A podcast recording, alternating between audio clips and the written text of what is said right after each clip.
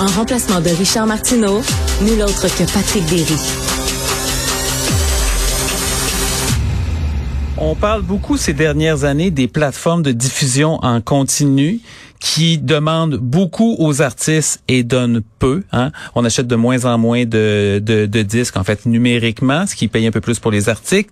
On va parler de ça avec Marc-André Laporte, directeur principal de Cube Musique, parce que Cube dévoile aujourd'hui, euh, un an et demi après son lancement, ses retombées pour l'industrie musicale québécoise et Cube donne, semble-t-il, plus euh, aux artistes québécois que d'autres plateformes. Euh, Marc-André Laporte, bonjour. Bonjour Patrick. Alors, l'avantage Cube pour les artistes, donc? Ben, absolument.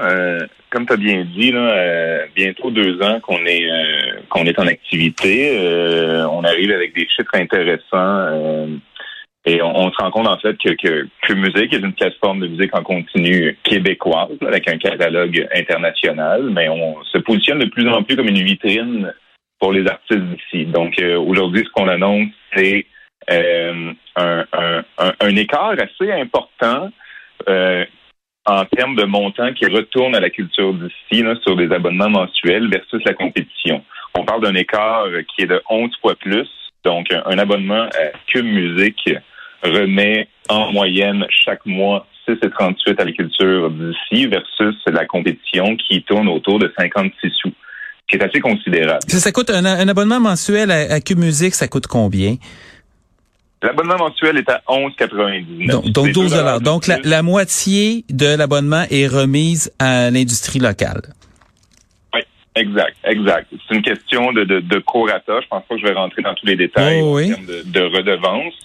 Euh, donc oui, c'est environ, c'est environ la moitié. Tout ça est justifié en fait euh, par les, les, les pourcentages d'écoute au niveau des interprètes. Donc dans les dernières données qui sont sorties, euh, via MRC Data, on comprend que pour les plateformes compétitrices sur le territoire canadien, c'est en moyenne 8% euh, des écoutes euh, qui proviennent d'interprètes québécois. Versus sur Cube Musique, on est à 76% hmm. Donc, on comprend à ce moment-là que le, le, le total des, des, redevances est distribué dans le total des écoutes. Donc, c'est une bonne vieille règle de trois là, qui nous permet justement d'avancer ces chiffres. comment se compare le, le, catalogue? Par exemple, pour ce qui on dit que Cube Musique, c'est une vitrine pour euh, veut être une vitrine pour euh, les, les artistes euh, québécois. Le catalogue d'artistes québécois sur Cube Musique par rapport au catalogue d'artistes québécois, je sais pas moi, sur Spotify ou sur Deezer, est-ce que c'est comparable ou est-ce qu'on en est-ce qu'il y en a plus? C'est comparable. Je te confirme que c'est comparable. Écoute, ce sont des ententes avec les distributeurs. Donc, euh, on travaille avec des distributeurs qui, eux, travaillent avec les autres plateformes sur le territoire canadien. Donc, euh, tout le monde tourne autour de 75 millions en ce moment. Des fois, on entend parler de la compétition principalement de Spotify qui ont un chiffre plus élevé, mais euh, c'est beaucoup accès de balado aussi en ce moment. Donc, en termes de catalogue, je vous confirme qu'on est dans les mêmes eaux. Mais puis donc, pour les artistes québécois et pour les artistes internationaux aussi?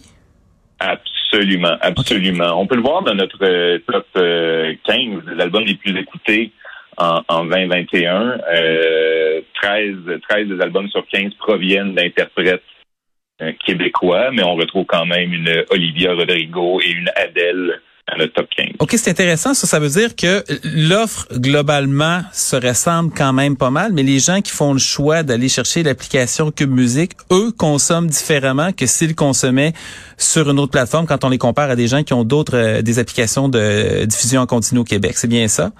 Absolument, c'est exactement ça. Puis c'est la mission qu'on s'est fait quand on a lancé il y a bientôt deux ans, là, de donner une vitrine à ce qui se fait ici. Il se fait de la très bonne musique au Québec depuis des années. Euh, nous, ce qu'on veut, c'est la mettre de l'avant, euh, la faire découvrir, la faire redécouvrir aussi.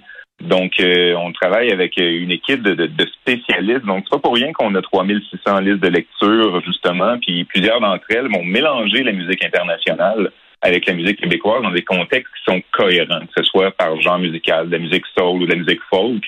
C'est des habitudes qu'on a au Québec, c'est une consommation depuis toujours. Hein? On, on, on, écoute du Robert Charlebois, mais on écoute du Paul McCartney aussi. Donc, nous, c'est le travail qu'on fait. On a cette proximité-là avec le marché d'ici.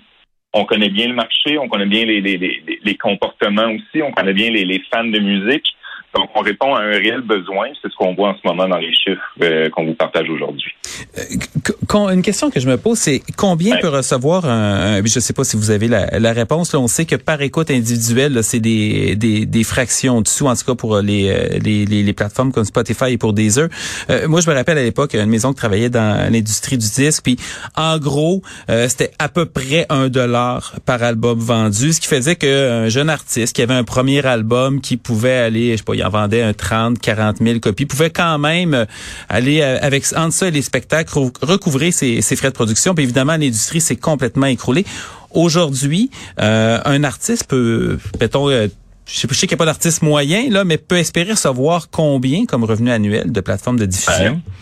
Malheureusement, j'ai pas la réponse à ça. L'exemple que tu donnes un artiste, un jeune artiste distribué dans le temps avec un CD, il fallait que cet artiste-là ait un distributeur. Donc, souvent, euh, les, les, ententes, même dans le temps des CD, passaient par la distribution. Nous, nos, nos, nos, contacts se font avec les distributeurs. Donc, nous, on travaille de, de pair avec les distributeurs, qui sont les représentants des catalogues musicaux. Euh, on a une entente, on a les redevances, nous, retournent vers les distributeurs. Par la suite, mais euh, on n'est pas au courant, en fait, c'est quoi les ententes qui suivent, jusqu'aux ayants droit, jusqu'aux labels, jusqu'à l'artiste. Donc, tout hmm. ça est confidentiel. On n'en a aucune idée. Donc, c'est vraiment, vraiment du cas par cas. On n'a pas cette information-là. Nous, ce qu'on sait, c'est qu'on on donne notre, notre juste part, justement, aux distributeurs et, qu'on sait que ça retourne vers, majoritairement, bien sûr, vers les interprètes, vers les ayants droit québécois. Est-ce qu'on est qu'on sait combien que musique a d'abonnés? Est-ce que c'est des chiffres qui sont publics? Des chiffres qu'on a décidé en fait, là, pour des raisons très simples, de ne pas rendre public. Je vous explique. Euh, on est, on, on, comment je peux dire ça? on, ça, ça, pourrait donner lieu à des comparaisons qui sont inexactes quand on se compare aux, plateformes qui sont compétitrices. Premièrement, nos missions sont différentes, nos objectifs sont différents, puis nos marchés sont différents. Euh, c'est qu'en gardant ça en tête, je peux vous donner un gros scoop puis vous dire qu'on a moins d'abonnés que Spotify en ce moment. Mais on est une plateforme, oui, canadienne, mais uniquement en français. Donc, ça fait que le marché est complètement différent. Les objectifs, mais comme je disais tantôt, Spotify est très axé sur la balado en ce moment. Hmm. Donc, euh, on a beau euh, tous les deux distribuer de la musique numérique avec un engin de recherche dans une plateforme, mais en ce moment, je pense que ce qu'on vit, ce sont deux missions bien, bien, bien différentes. Est-ce qu'il y a des, euh, une volonté d'expansion au-delà du marché du Québec où on veut rester, euh, par exemple, je sais pas moi, dans le Canada anglais, où on veut vraiment se concentrer à développer ce créneau-là ici? On veut se concentrer à développer ce créneau-là ici. C'est un créneau qui a, qui a souffert beaucoup, sinon les deux dernières années avec le confinement. Mhm. Euh, avec la COVID. Donc, euh, nous, on poursuit nos efforts justement à, à, à mettre de l'avant ce qui se fait ici, à travailler sur le produit. On est un produit qui est très, très jeune aussi. On n'a pas deux ans comparé à, à, la compétition. Il y a une bonne différence. Donc, euh, on poursuit sur la lancée qu'on a en ce moment, puis ça nous motive beaucoup considérant les chiffres qu'on voit aujourd'hui. C'est très intéressant tout ça. Marc-André Laporte, directeur principal de Cube Musique. Merci beaucoup. Merci beaucoup, Patrick. Et ça complète cette émission du mercredi 23 février 2022. Merci à tous ceux qui ont été à l'écoute ou qui l'écouteront plus tard chez eux. Et merci aux gens en régie que je regarde et qui m'ont aidé à traverser cette troisième émission. On se revoit jeudi et vendredi. Bonne journée.